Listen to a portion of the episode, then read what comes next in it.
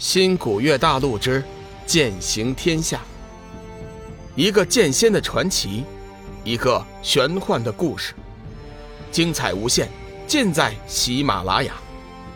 主播刘冲讲故事，欢迎您的订阅。第四百零三集，云翔身份。四周的修真看着两人惊天的打斗，暗暗惊讶不已。寒水池斩日之力，又是天涯海阁的高手，众人已经见过他的修为神通，虽然暂时未得到天地册封，但也是已经惊为天人。云翔能和他斗到如此地步，实在是叫人难以置信。龙宇暗暗观察众人的眼色，脸色突然大变，眼角处多了一丝杀机。该结束了。龙宇知道，再这样斗下去。云翔的身价很快便会倍增，他决定要尽快结束这场战斗。斩日仙剑爆发出一道耀眼的光辉，整个玄青山笼罩在一片光亮之中，光线比起白天还要强烈几分，即便是远隔百里之外也能看到。轰隆的，又是一声巨响，龙宇腾云飞身，凌空而下，将那一记惊天剑芒砸向云翔。云翔脸色变得一片死灰，眼中闪现出一丝惧意，身体不住的颤抖。在众人的眼里，他已经失去了抵抗的能力。周围围观的修真甚至微微叹气，暗道：云翔自不量力。一声爆炸声之后，云翔所处的位置升起了一朵巨大的蘑菇云，伴随着滔滔烈焰猛然腾空，两道人影从中窜出。龙宇已然看清了两人的样子，正是天机子和半死的云翔。他收起了斩日仙剑，并没有去追逐云翔和天机子。自己本就是出手教训，没有必要做得太绝。况且云翔的身份还叫他捉摸不定。看着天机子试图消失的方向，龙宇心中暗自发誓，一定要为自己讨回公道。自己和小玉的不幸。便是从天机子开始的，在过去的日子里，天机子仗着自己的修为、玄青山的力量，对自己和小玉做出了一件又一件的迫害。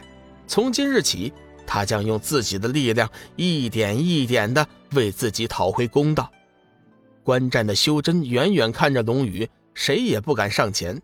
在他们心里，龙宇已然是一尊气势不凡的战神。静静的站了一会儿。也不知谁先带头，众人很快都散去了，甚至没有人问起云翔和寒水动手的原因。龙宇静静地站在山巅，感受着大自然的微风，深深地嗅了几口，显得无比的惬意。一声叹息从身后传来，龙宇知道有人来了，转过头去，半空中飘落一道人影，光华散尽之后，却是许久未见的冷若萱。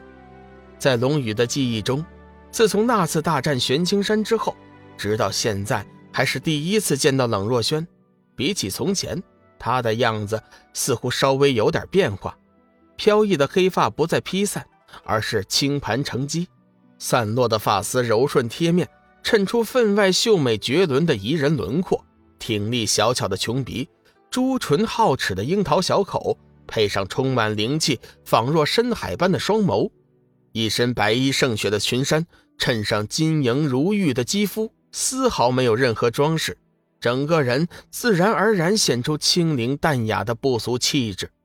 就在龙宇仔细打量冷若萱的时候，对方一双美丽的眸子也在紧紧地注视着龙宇，一张没有半点瑕疵的英俊脸庞，浓中见轻的双眉下嵌有一对像宝石般闪亮生辉、神采飞扬的眼睛。刚毅的嘴唇透着一缕性感，嘴角上扬，略带微笑，洋溢着无比的自信。他当真是小雨吗？冷若轩的脑海中充满了疑问。姑且先不论长相外貌，但是这份气势，冷若轩就有点不敢相信，眼前的男子就是龙宇。比起以前他认识的龙宇，眼前的男子多了一份成熟睿智的味道。可是想到……白天，他观察到他和小玉的亲热的神情，冷若轩又不得不认定此人就是龙宇。若非是龙宇，小玉就算是拼了一死，也绝对不会同意。这一点，没有人比冷若轩更加肯定。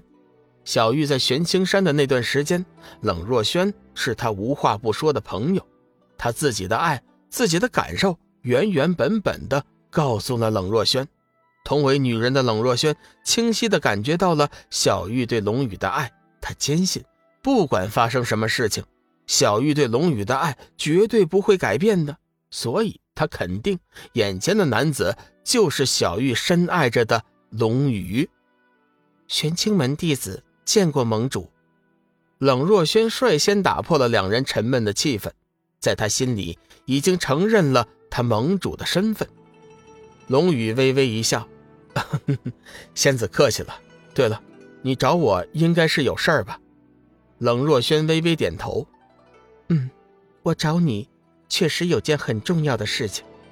这里不是说话的地方，你跟我来。”说着，冷若萱便飞身而起。径直朝着玄清门的后山飞了上去，龙宇身体微微一旋，毫不犹豫地跟了上去。片刻之后，两人停住身形。冷若萱直接问：“我想和你说的是云翔的事情。刚才你和他打斗，是否感觉到了他身上的邪恶气息呢？”本来冷若萱很想确定一下韩水的身份，但是犹豫了一下，始终觉得不妥。龙宇点了点头，嗯，不错。云翔一身皆是森罗鬼气，如果我没有看错的话，他并不是人，他是一个邪魂。邪魂？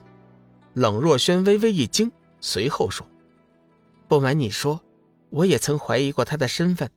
既然你也这么认为，应该就错不了了。”龙宇也想弄清楚云翔的身份，急忙说：“仙子。”能否说说此人的来历呀？冷若轩说：“盟主可能有所不知，我派掌教天机上人原本就是有一名叫云翔的弟子，不过后来被一位佛家高手送进了六道轮回。